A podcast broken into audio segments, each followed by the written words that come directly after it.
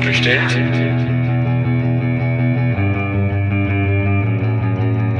Ist so bestellt? So nicht bestellt.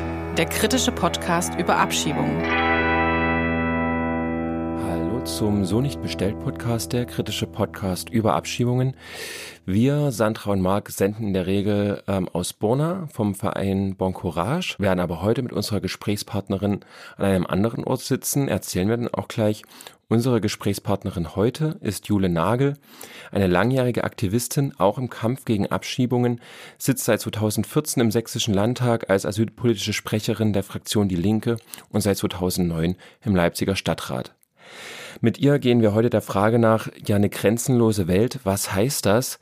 Also diese Form grenzenlose Welt, was auch oft auf Demos skandiert wird, was sich auf Flyern und Stickern niedergeschrieben findet. Wie kann das überhaupt gedacht werden? Es klingt ja relativ utopisch. Wir sind der Meinung, ist es gar nicht und versuchen, dem heute in diesem Gespräch ein wenig nachzugehen. Jule Nagel ist dafür perfekt geeignet. Sie zeichnet sich durch ein sehr profundes Wissen zum Thema Abschiebungen, generell zum Thema Flucht und Asyl aus, hat zahlreiche kleine Anfragen an die Staatsregierung gerichtet zu vielen Einzelfällen, die sächsische Abschiebebehörden ähm, hier angerichtet haben, aber eben auch darüber hinaus zur Systematik von Abschiebungen. Zahlreiche parlamentarische Anträge gehen auf sie zurück, wie auch außerparlamentarische Initiativen.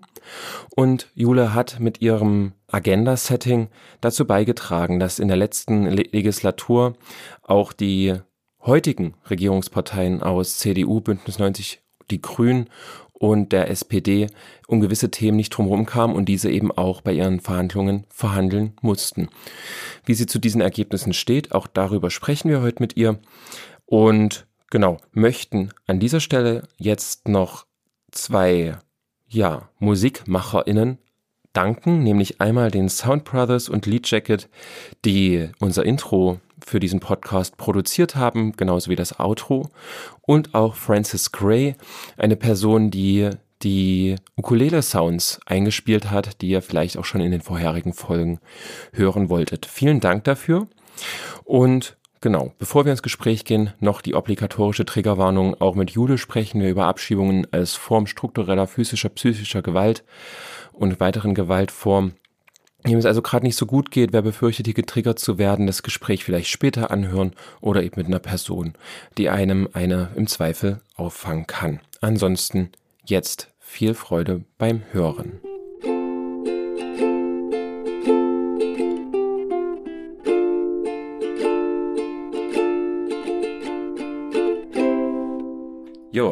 Wir sitzen heute im Linksnet, dem offenen Abgeordnetenbüro, wo unter anderem Jule Nagel tätig ist, von dem aus sie agiert und sitzen auch heute mit hier. Jule, du beschäftigst dich schon seit vielen Jahren mit Abschiebungen. Wenn du so zurückblickst und auf den heutigen Stand, was hat das gebracht? Das ist wirklich eine gemeine Frage. Ich habe auch kurz darüber nachgedacht. Ähm, oder vielleicht nochmal äh, anders. Ich bin gar nicht über das Thema Abschiebung zum äh, Thema Asylpolitik gekommen, sondern eher über die Unterbringung von äh, Menschen in äh, Sammellagern und natürlich äh, im Zusammentreffen mit äh, Menschen mit Fluchthintergrund oder die geflüchtet sind, äh, äh, trifft man unweigerlich auf das Thema Abschiebung. Aber ich kann mich erinnern, dass das Thema oder äh, zur Frage zurück, ähm, was es gebracht hat, weiß ich nicht. Also ich glaube, äh, was äh, auch ich äh, mit befördern konnte, aber nicht als Einzelperson oder als Politikerin, sondern ähm, zusammen mit vielen Initiativen und anderen äh, Akteuren ist, das Thema ähm, sichtbarer zu machen, ne? also ähm, Schicksale sichtbarer zu machen äh, und auch äh, klar zu machen, zu formulieren, dass es ähm, nicht unwidersprochen bleibt. Ne? Und das ist eigentlich schon viel, äh, was es gebracht hat. Ich glaube nicht, und da kann man sich die Zahlen und die äh, Einzelfälle, die ja jetzt auch zurzeit ähm, heiß diskutiert sind und heißer diskutiert sind als früher, angucken. Es ist nicht besser geworden. Also äh, das Engagement auch äh, von mir oder von vielen anderen hat die Situation nicht wirklich äh, besser gemacht. Man hat eher das Gefühl, dass es äh, noch schlimmer geworden ist. Und das hat aber was mit dem allgemeinpolitischen Zeitgeist zu tun. Seit wann beschäftigst du dich denn mit Abschiebung? Also du hast jetzt gesagt, das war jetzt nicht explizit, dass du das ausgesucht hast, aber gab es vielleicht trotzdem irgendwie einen Moment auch, äh, an den du dich erinnerst, wo du gesagt hast, okay, das ist jetzt ein Thema, wo ich dranbleiben will? Hm.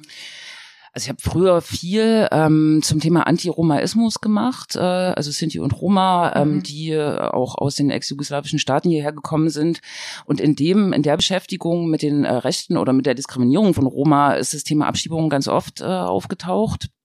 Äh, und sonst war meine Beschäftigung eher im Rahmen von so politischen äh, Kampagnen gegen Rassismus, wo Abschiebung als ähm, staatlicher Rassismus mhm. so klassifiziert wurde, aber eher abstrakt und nicht konkret.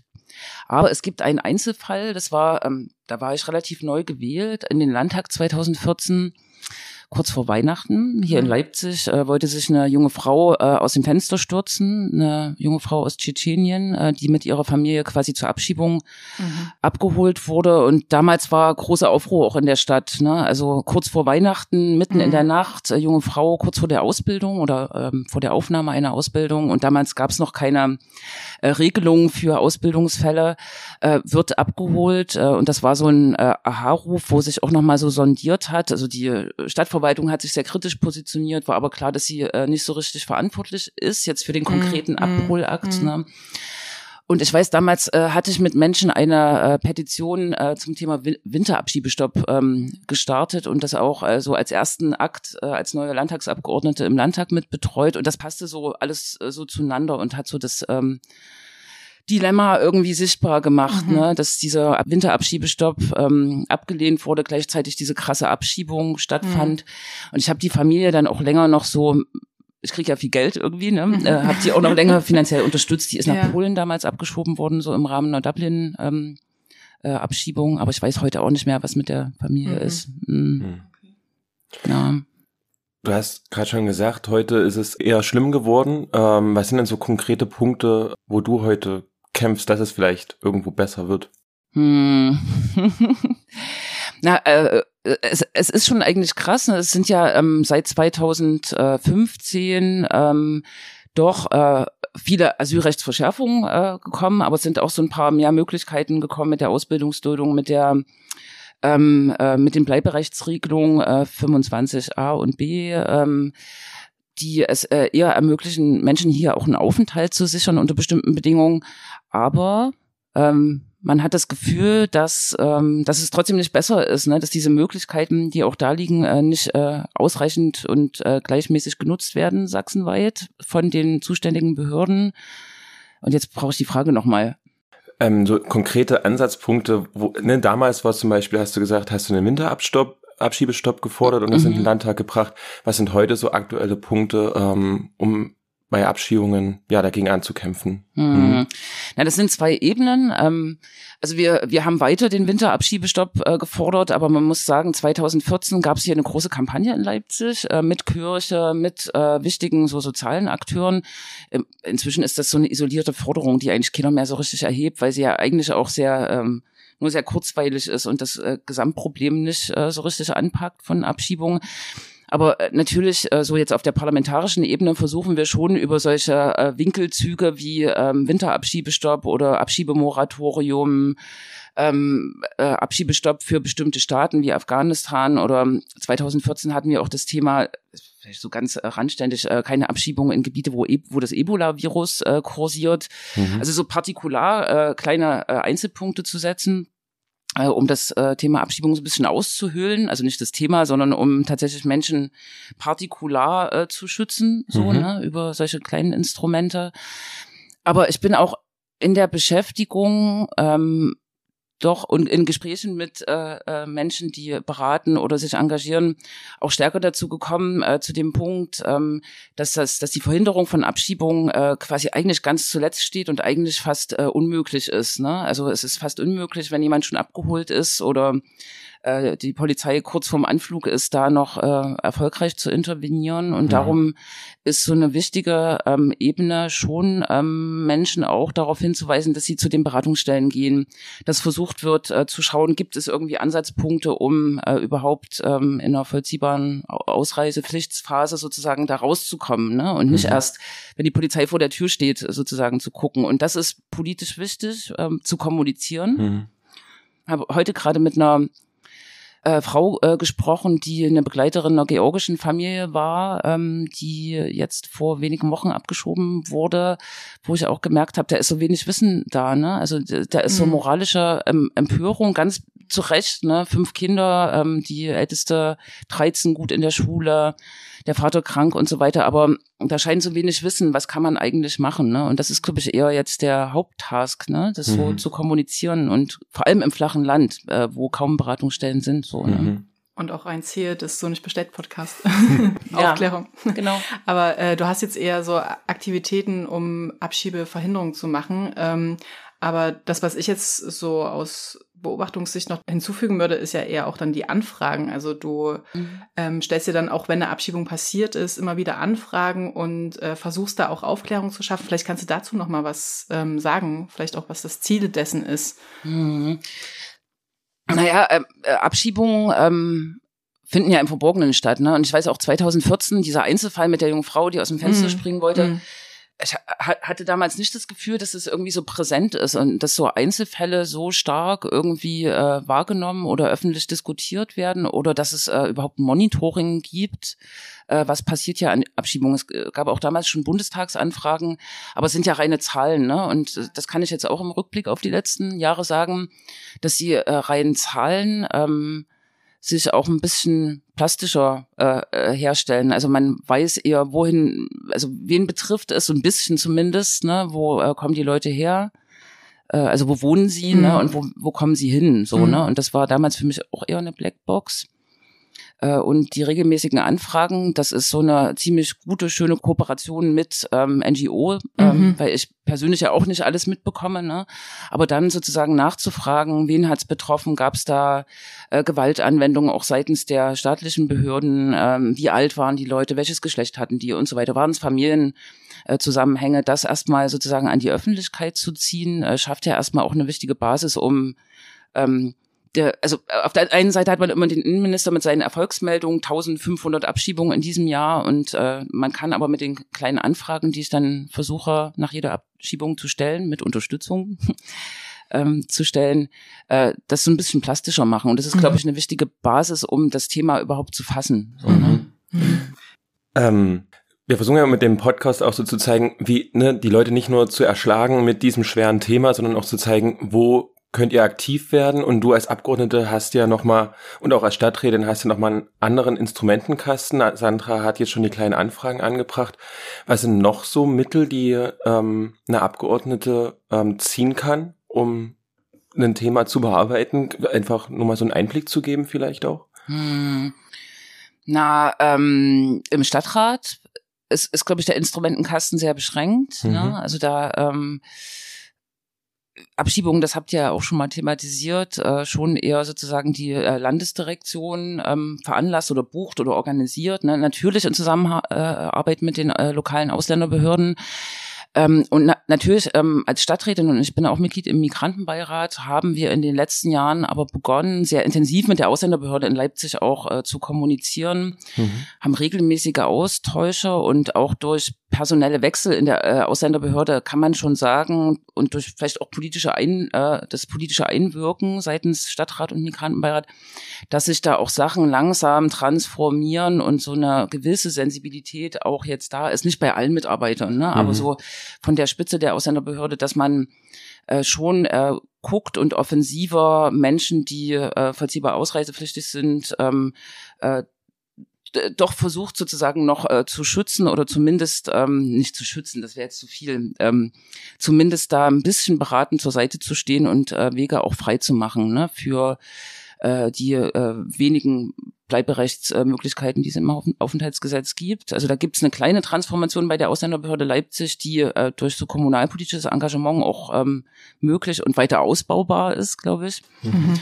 Und auf Landesebene, na ja, also da muss man sozusagen vielleicht auch die Funktionslogik des Landtages, die mich auch damals sehr schockiert hat, ähm, verstehen, ähm, dass wir es äh, nicht mit einem Parlament haben, wo ähm, die besten Vorschläge irgendwie äh, was zählen oder äh, politische Vorschläge ähm, ähm, so ernsthaft abgewogen und diskutiert werden, sondern dass man als Opposition, die die Linke ja ist, ähm, doch auf so einen Block von Regierungsparteien äh, stößt, die eigentlich alles abwehren. Ne? Mhm. Und ähm, wenig auch transparent wird, was äh, dort in dieser Koalition, gerade aus CDU, Grünen und SPD, ähm, auch erörtert wird.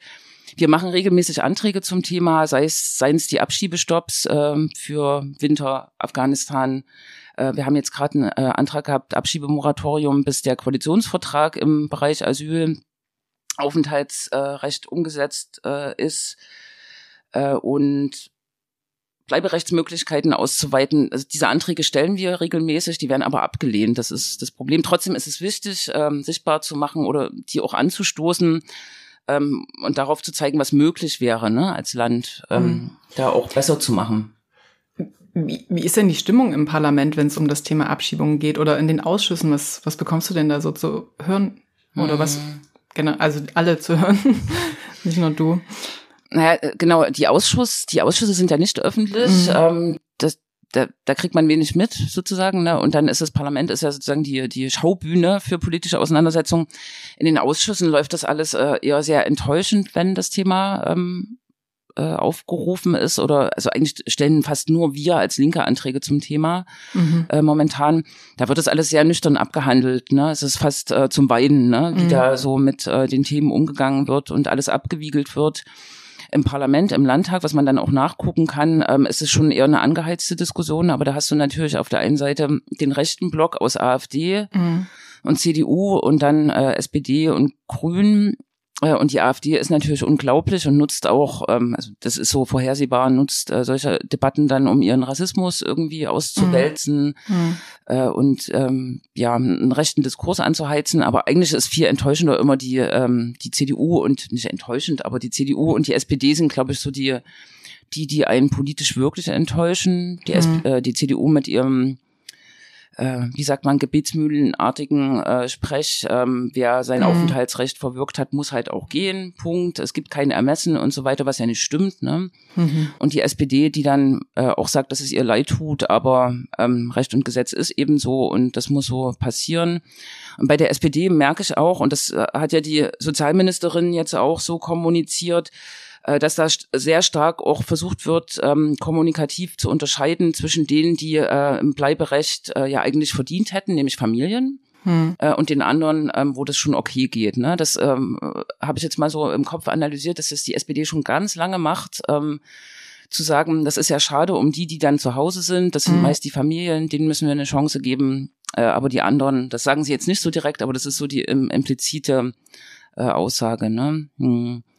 Insofern ist äh, eigentlich so, ähm, wir, wir überlegen jetzt auch als Linke immer noch, ob wir dieses Thema wirklich ins Parlament ziehen, weil es ist auch so fruchtlos hm. und man hat immer wieder auch so einen Raum für diese Rassismen, die von rechts kommen, äh, aufgemacht. Ne? Das ist auch unangenehm. Vielleicht um mal ein Beispiel zu nennen, wann war es denn, also das letzte Mal Thema? Das letzte Mal haben wir es zum Thema tatsächlich gemacht. Das ist jetzt sogar drei Monate wahrscheinlich her. Mhm. Das war der äh, das Schicksal von äh, Faisal Jahangir mhm. aus äh, Meißen, äh, ein Pakistani, der abgeschoben werden sollte, äh, trotzdem er verheiratet äh, ist mit einer deutschen Frau oder deutschen Staatsbürgerin und auch eine Arbeit aufgenommen hatte, der in den Abschiebeknast äh, kam, aber dann ganz äh, ja unerwartet äh, entlassen wurde. Ne? Ich weiß nicht, genau, ob ihr darüber schon berichten wir auch in, äh, ich glaube in der 3, 2C-Folge, also äh, 2B-Folge. Mhm, ja. Gerne nochmal reinhören. Mhm. Genau, ne? Da haben wir eine aktuelle Debatte beantragt, die jetzt gar nicht so zum Ziel hat, dass man irgendwie einen Beschluss fasst, sondern einfach ein Thema erörtert.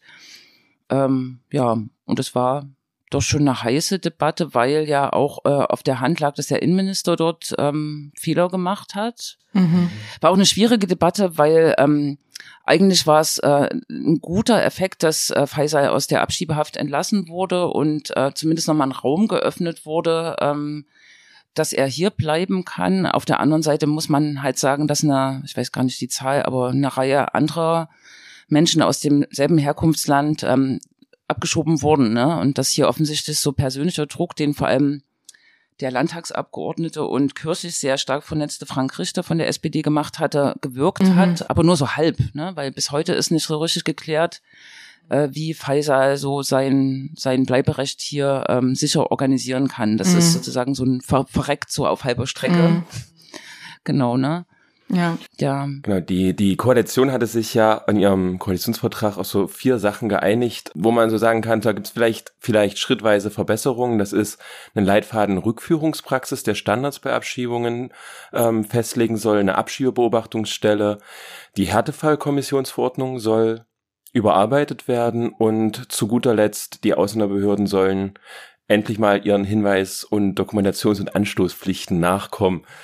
Vielleicht erstens, wie beurteilst du dieses Konglomerat an Einigung? Und zweitens, ähm, was hättest du dir gewünscht, was eine Koalition tatsächlich umsetzt hier in Sachsen? Hm. Hm. Ja. also äh, ist, ist okay, äh, weil ich mich äh, erinnere, dass die CDU damals zu dem äh, Asylkapitel im Koalitionsvertrag hat äh, gesagt hat, da haben wir uns durchgesetzt, so. Mhm. Also da und auch andere so irgendwie analysiert haben, dass da eher so eine CDU-Handschrift da ist, aber diese vier Punkte, die sind schon okay, wobei, wenn ich jetzt mich kurz an dem Leitfaden Rückführung äh, aufhänge,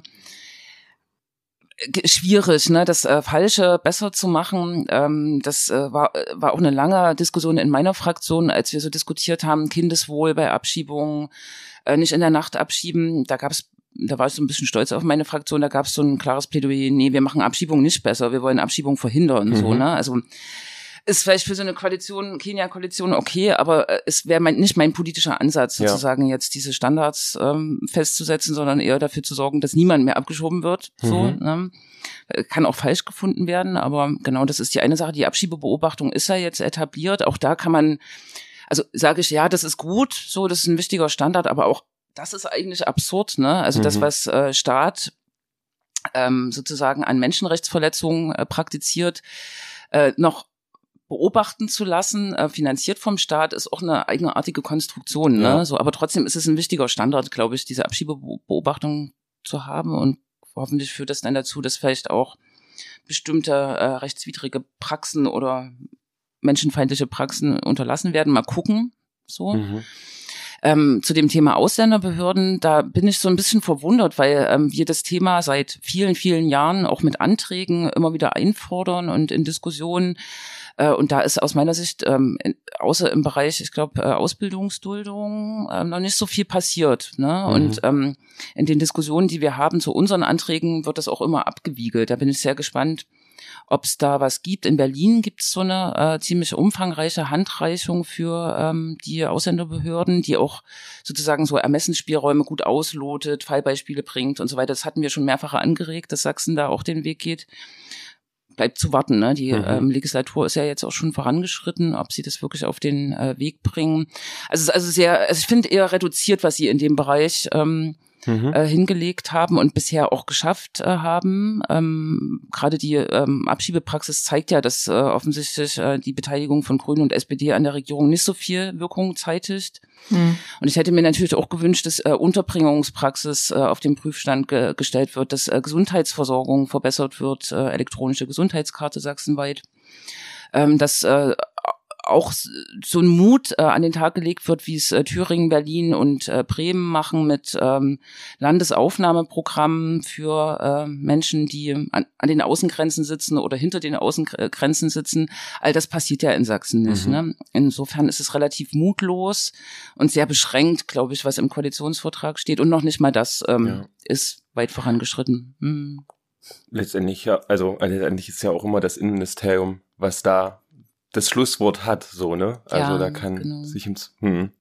Genau, das äh, vielleicht ganz kurz eingeflochten. Wir mhm. haben 2000, oh Gott, 16, glaube ich, ein eigenes Flüchtlingsaufnahmegesetz für Sachsen geschrieben als Linker, was sich sehr stark an den positiven Regelungen der EU-Aufnahmerichtlinie, so wichtige Standards bei der Aufnahme orientiert hat und hatten damals auch vorgeschlagen, ähm, dass das Thema Aufnahme und Unterbringung äh, bei, beim Sozialministerium angesiedelt wird. Ne? Das ist sozusagen auch eine politische Wegweisung. Und das ähm, hatten wir auch mal diskutiert für die Ausländerbehörden oder wie die so heißen in den Landkreisen, Ausländerämter oder so, dass die eher bei den Sozialdezernaten mhm. angesiedelt werden, äh, um sozusagen diesen Ordnungsfokus und diesen Innenpolitikfokus da wegzunehmen. Also es ist vielleicht nur so eine so ein i-Tüpfelchen, aber könnte vielleicht auch so ein bisschen von Grund auf äh, dieses Thema anders mhm. aufstellen oder die Her Herangehensweise anders aufstellen. Ne? Ja. Hm. Abgelehnt ja. Mhm. Ähm, Nachdem du die Geschichte von Anissa gehört hast, ähm, hast du eine Erklärung, wie eine Anfang 30-jährige Frau, also, also eine politische Erklärung, wie solche Schicksale in Deutschland überhaupt also fabriziert werden können. Das hm. ist ja hm, nicht ihre freiwillige Entscheidung so gewesen. Mhm. Es geht ja wirklich vielen äh, Menschen so, die Zahlen sind gar nicht so richtig gesichert, ne? aber es muss eine ziemlich große Dimension sein von Menschen, die in die Illegalität abwandern, wo es sicher so eine Initialzündung gibt, ähm, dann auch das Vertrauen nicht mehr zu haben ne? ähm, und den Versuch nicht mehr zu starten. Aber im Grunde liegt es natürlich an der Verfasstheit des äh, Aufenthaltsrechtes, ne? dass Menschen sozusagen die ähm, hier nicht sein sollen, äh, sage ich mal, aus dem falschen Herkunftsland kommen, ähm, einfach keine Chance bekommen ähm, oder nicht so leicht eine Chance bekommen, mhm. äh, hier zu bleiben und dann auch später wahrscheinlich ähm, die Reintegration in dieses System ähm, einfach schwierig möglich ist. Ne? Ja. Und dass Menschen das Vertrauen verlieren, kann ich total nachvollziehen ne? oder Angst haben äh, davor, sich irgendwo zu melden. Ähm, und diesen schwierigen Weg, der ist ja auch lang, ne? Mhm. sozusagen eine Legalisierung und eine Aufenthaltssicherung ist ja auch ein ein komplizierter Weg, ne? Dass man da irgendwie den Mut nicht fassen kann, mhm. kann ich schon nachvollziehen. Hm. Das, äh, das finde ich dann auch mal, wenn du vorhin sagtest, die CDU stellt sich dann da in den Landtag hin und sagt, wer sein Aufenthaltsrecht verwirkt hat, muss halt gehen. Es ist halt komplett abseits an der Realität so, ne? Es wird immer Menschen geben, die sich genau dem widersetzen und dann finde ich es gerade die CDU, die sich so als Ordnungspartei geriert, sie sorgen damit für ganz massive Unordnung, also auch ja im Einzelfall für Chaos, aber eben auch für legalisierte Menschen in der, in der Stadt so, ne? Hm, ja. ja, ja. Hm. Wie könnten dich denn Menschen, ähm, die sich gegen Abschiebungen positionieren, auch irgendwie unterstützen als Parlamentarierin? Und vielleicht anschließend gleich noch die Frage, ähm, wo du Aktionsform siehst, ähm, also inwieweit man sich ähm, mit Menschen oder praktische Solidarität als deutscher Staatsangehörige oder deutsche Staatsangehörige ähm, für Menschen, die Abschiebe bedroht sind, ähm, wie man praktisch Solidarität leben kann. Also vielleicht diese zwei Fragen. Hm. Na, unterstützen. Also äh, vielleicht kann ich ja als Parlamentarierin, äh, Parlamentarierin eher unterstützen. Äh, mhm. Gibt es ja Möglichkeiten. Ähm, mhm. Ähm, über Öffentlichkeitsarbeit, die vielleicht stärker gehört wird mhm. als von äh, Einzelpersonen, äh, über das äh, frühzeitige Melden, ähm, damit ähm, auch ich sozusagen dann empfehlen kann, ähm, wo Leute sich vielleicht beraten lassen mhm. äh, und natürlich ähm, Aktionen zu machen. Ne? Also mhm. ähm, ich finde das sehr gut, dass auch jetzt äh, verstärkt in Leipzig in letzter Zeit äh, Aktionen und ähm, ja Proteste stattfinden, mhm. auch wenn sie oft ganz klein sind, ähm, äh, dass Abschiebungen sichtbar gemacht äh, werden, ohne dass da irgendeine Option da ist, es zu verhindern. Ne? Mhm. Insofern ähm, und Einzelfälle ähm, tatsächlich auch äh, zu kommunizieren, damit man damit auch ähm, was machen kann. Ne? Das ist so eine große Unterstützung. Oder es ist einfach eine wechselseitige Unterstützung. Mhm. Auch du brauchst ja die Informationen genau. der, von der Basis, sag ich jetzt mal. Genau, genau ne? Okay, so ja. ist mhm. das. Ne? Und ähm, wie Menschen unterstützen können. Ähm, mhm in, indem sie ganz praktische Aktionsform genau ne? Indem sie Menschen eben äh, zu Beratungsinstanzen ähm, schicken. Das ist ja auch ein wichtiger Punkt ne? Also um den nochmal einzuschieben ne? Die ähm, so Asylberatung, ähm, die es in Sachsen ja vielerorts gibt, ähm, das hat sich schon in den letzten Jahren auch verbessert durch äh, das Integrationsministerium, dass es da überhaupt eine Finanzierung gibt. Das war ja irgendwie vor 2014 undenkbar. Mhm äh, dass sowas finanziert wird. Da gab es immer noch den Spin von der CDU, dass das sozusagen die Hilfe zum Hierbleiben wäre und nicht rechtsstaatlich sozusagen Informations äh, Was auch noch nicht auserzählt ist. Ist noch nicht auserzählt, ja. aber es ist ein bisschen besser, ne? Mhm, so. Ja.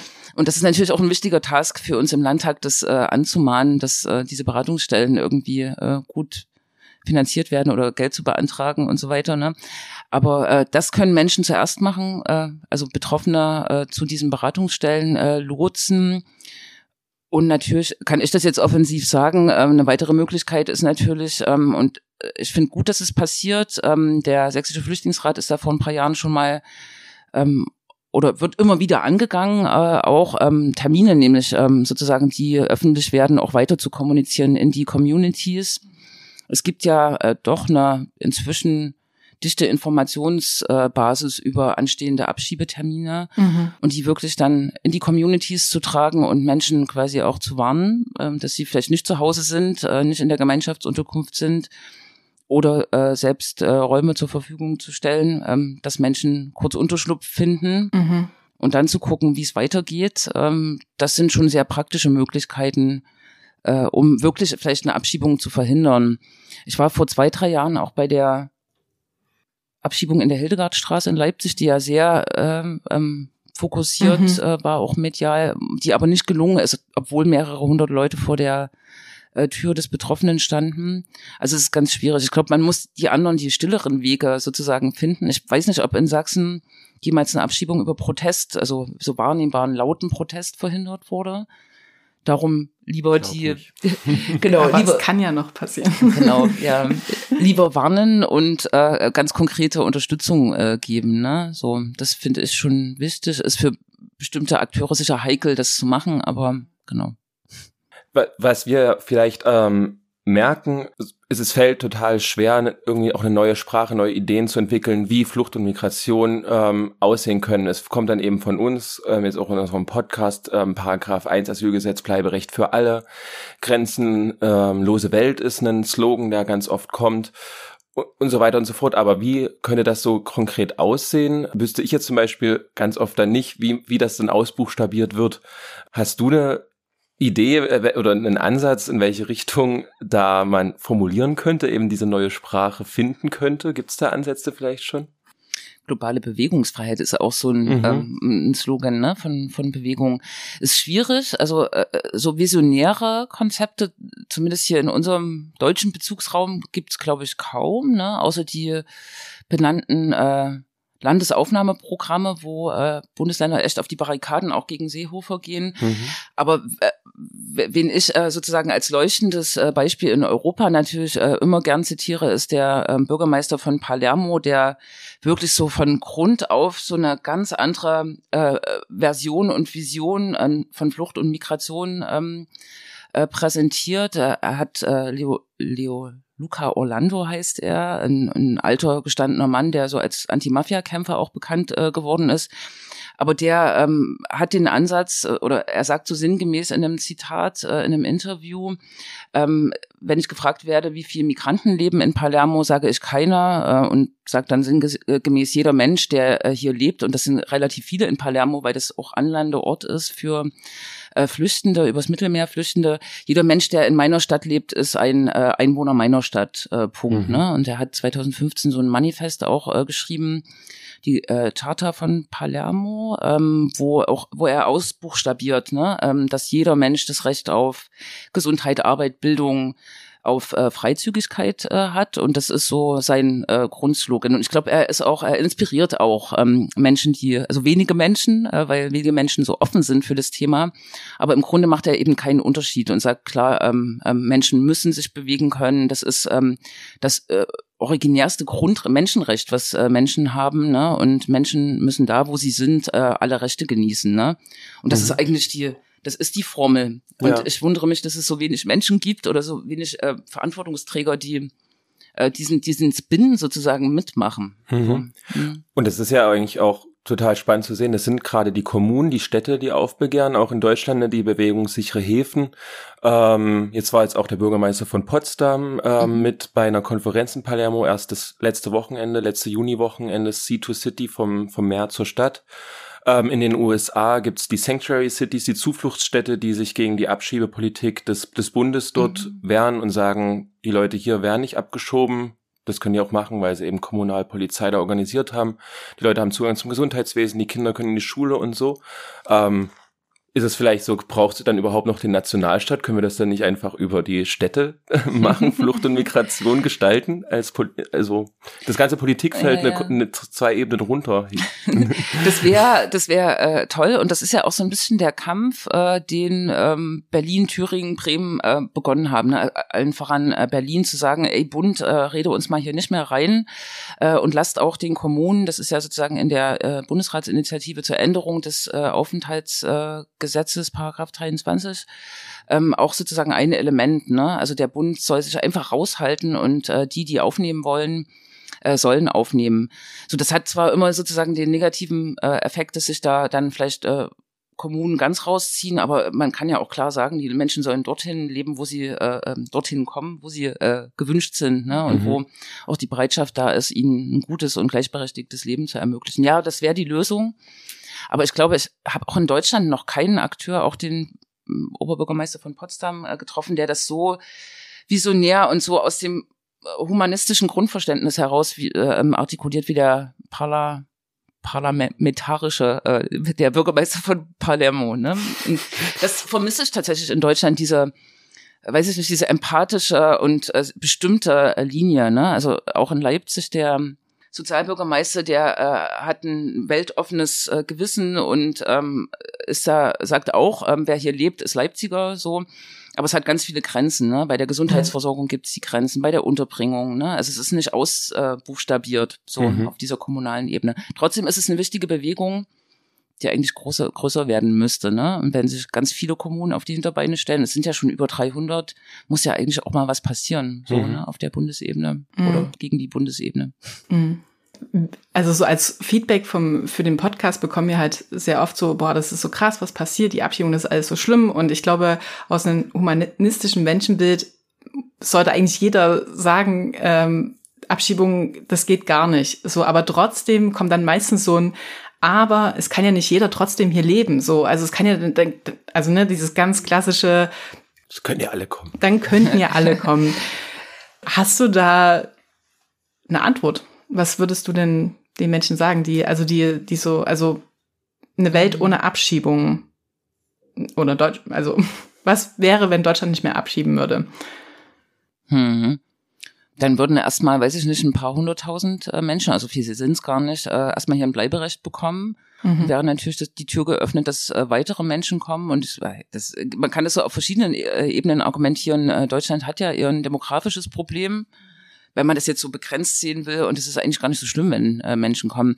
Aber eigentlich diese äh, grenzenlose Welt ähm, muss man natürlich aus meiner Sicht äh, nicht nur mit dem Kommen und Bleiben irgendwie denken, sondern es gibt diesen Spruch, ich mag den eigentlich gar nicht so sehr, niemand verlässt seine Heimat freiwillig, ähm, damit agiert auch pro Asyl. Mhm. Ähm, daran kann man natürlich jetzt sozusagen äh, knüpfen, dass es schon so globale Gerechtigkeit auch braucht. Ne? Also es braucht ähm, keine Ausbeutung des globalen Südens durch den globalen äh, Norden, ähm, Überschwemmung durch irgendwelche Produkte oder äh, Aufrüstung von irgendwie Polizeien und Militär ähm, auf dem Kontinent Afrika. Mhm.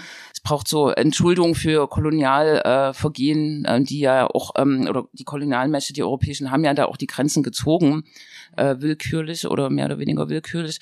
Also ich glaube, man kann globale oder eine grenzenlose Welt nicht ohne sozusagen eine ähm, äh, weiß ich nicht, äh, gerechte Handels-, Wirtschafts-, äh, Sozialpolitik und sozialen Ausgleich denken, ne? so dass mhm. äh, man wirklich vielleicht zu dem Zustand kommt, dass niemand mehr hierher kommt, zum Beispiel aus Nordafrika, weil die Arbeitslosigkeit in, äh, in dem eigenen Land so groß ist und man, man seine Existenz nicht mehr bestreiten kann. Ne?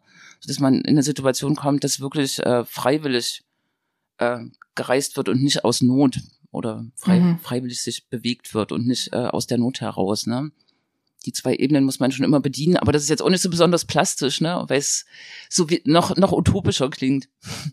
Ja, also, mhm. aber es, ich glaube, es beginnt halt genau darüber, also damit darüber nachzudenken und diese Vision zu spinnen. Und wir hatten uns im Vorhinein auch so ein bisschen in der Vorbereitung auf das Gespräch darüber ausgetauscht, was es denn auch in der äh, Geschichte so für Beispiele gibt. Und ich glaube, äh, vor 200 Jahren wäre es total irre gewesen, wenn jemand gesagt hätte, eine Frau soll wählen gehen. Also schon, ne, also das ist, das ist jetzt ein Beispiel von, von vielen, dass, dass es heute so absolute Normalität ist, dass, dass es ein Frauenwahlrecht gibt. Und, ähm, mhm. äh, und ich glaube, damals wäre die Person auch als Spinner vielleicht abgeschrieben worden, der, der oder die das gefordert hätte. Und vielleicht sind mir heute die Spinner, die sagen, ähm, wir wollen keine Abschiebung mehr, aber in 100 Jahren ähm, sind wir vielleicht mal an dem Punkt, hoffentlich, ähm, wenn wir zusammen agieren, ähm, dass es ähm, vielleicht Normalität ist oder dass es einfach dieses Wort auch vielleicht gar nicht mehr gibt.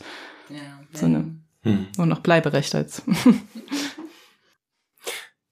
Das Gegenstück zur Abschiebung ist ja auch die Abschottung. Ähm, also Europa schottet sich ab und gleichzeitig die, die es dann doch schaffen, die werden dann wieder äh, zurückgesendet und ähm, das ist auch der Verdienst einer Politikerin, die jetzt für 16 Jahre lang hier Regierungschefin war. Ähm, und unsere abschließende Frage an dich wäre, wenn du die Seelen sozusagen tauschen könntest, also Angela Merkel und du tauschen sozusagen nicht die Körper, also die Seelen. du, du würdest in ihrem Körper stecken, sie bei dir. Äh, was würdest du tun? Und du darfst jetzt keine Sorgen darüber machen, was Angela Merkel mit Konnewitz anstellt, aber du wärst sozusagen für vier Wochen lang noch im Kanzleramt. Hm. Gute Frage, ja. naja, ich würde meine, äh, meine Stellung in Europa äh, ausnutzen oder in der Europäischen Union, um diese unsäglichen, weiß ich, jetzt gerade der Migrationspakt, der äh, beschlossen mhm. wird und da einfach irgendwie, weiß ich nicht, dafür sorgen, dass Frontex abgeschafft wird und dass Menschen hier einfach herkommen können, wohin sie wollen, Dublin, äh, die Dublin-Verordnung abschaffen. Oh, das wäre eine lange, eine lange Agenda. Und die Frage ist, ob man das Aufenthalts- und Asylgesetz komplett ähm, wegwischt ja. Äh, ich bin im Initiativkreis Menschenwürdig aktiv. Wir haben vor fünf Jahren äh, ein Papier geschrieben und sozusagen eine alternative Vision von ähm, Aufnahme formuliert, ne, die ähm, ohne Erstaufnahmeeinrichtungen, ohne Lager auskommt, mhm. die damit auskommt, dass Menschen dahin gehen können, auch innerhalb unseres nationalen Bezugsrahmens, für den ich ja dann zuständig wäre, mhm. wo sie wollen, ähm, äh, sofort sozusagen auch Zugriff auf Sozialleistungen haben, keine Pflicht irgendwo äh, zu leben, äh, aber doch so Anlaufstellen natürlich da sind, wo Menschen erstmal hinkommen können, wenn sie kein, keine äh, familiären Bindungen oder freundschaftlichen Bindungen oder Möglichkeiten haben. Mhm. Sowas würde ich machen, ne? Mhm. Dieses System komplett vom, von den Füßen auf den Kopf, von dem, von dem, vom Kopf auf die Füße stellen. genau, ne? Mhm. Was Konkretes zur Abschiebung noch? Ach so, ja.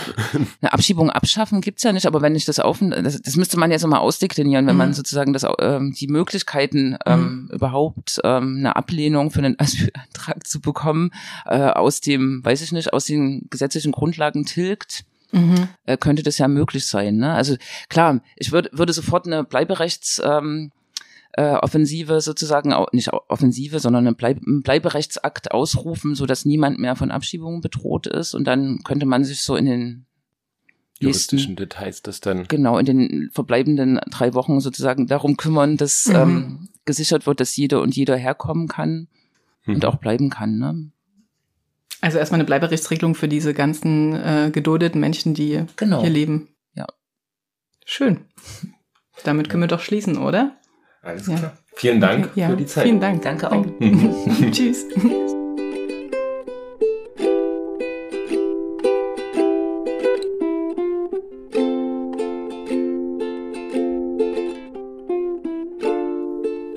Das war das Gespräch mit Jule. Wir hoffen, wir konnten einige Denkanstöße geben, wie der Kampf gegen Abschiebungen ganz realpolitisch auf Landesebene, auf kommunaler Ebene geführt werden kann, aber eben auch durchaus mit einem gewissen Idealismus im Sinne der Frage grenzenlose Welt. Wie geht das? Wie können wir dafür kämpfen? Interessant hier, was Jule sagt, sie ist im Prinzip keine Politikerin, kein Politiker in Deutschland bekannt, der mit so einem Nachdruck, mit so viel Werbe ähm, die Idee einer Stadtbürgerschaft, der Urban Citizenship verfolgt, wie der Bürgermeister von Palermo, Leo Luca Insofern ist vielleicht diese Podcast-Folge auch ein Beitrag dazu, ähm, wie auch in Deutschland diese Idee der Kommunen als eigentliche Akteurinnen im Themenfeld Flucht und Asyl gestärkt werden kann. Um dieser Frage auch weiterzugehen, werden wir in der nächsten Folge im August, in der nächsten B-Folge, mit Mohammad Okascha sprechen. Jetzt erst in diesem Jahr in den Leipziger Migrantenbeirat gewählt, hat inzwischen auch einen Antrag zum Thema Abschiebungen dort eingereicht. Genau. Und gehen auch mit ihm dieser Frage nach, was kann denn eigentlich noch mal eine Kommune ganz konkret tun, um Abschiebungen zu verhindern, um ein Bleiberecht für möglichst viele Menschen im Stadtgebiet zu ermöglichen. In den Shownotes auch nochmal der Verweis auf die Veranstaltung Sea to City vom Meer zur Stadt, die Ende Juni in Palermo stattfand, auch unter der Federführung von Leo Luca Orlando, dem Palermoer Bürgerme Bürgermeister. Um, genau, abschließend noch ein weiterer Dank, nämlich an die Rosa-Luxemburg-Stiftung, die unseren Podcast fördert. Ähm, alles, was da auch so mit einhergeht, ähm, Kosten für die Bereitstellung auf den verschiedenen ähm, Podcast-Plattformen können wir damit jetzt abdecken. Vielen Dank dafür.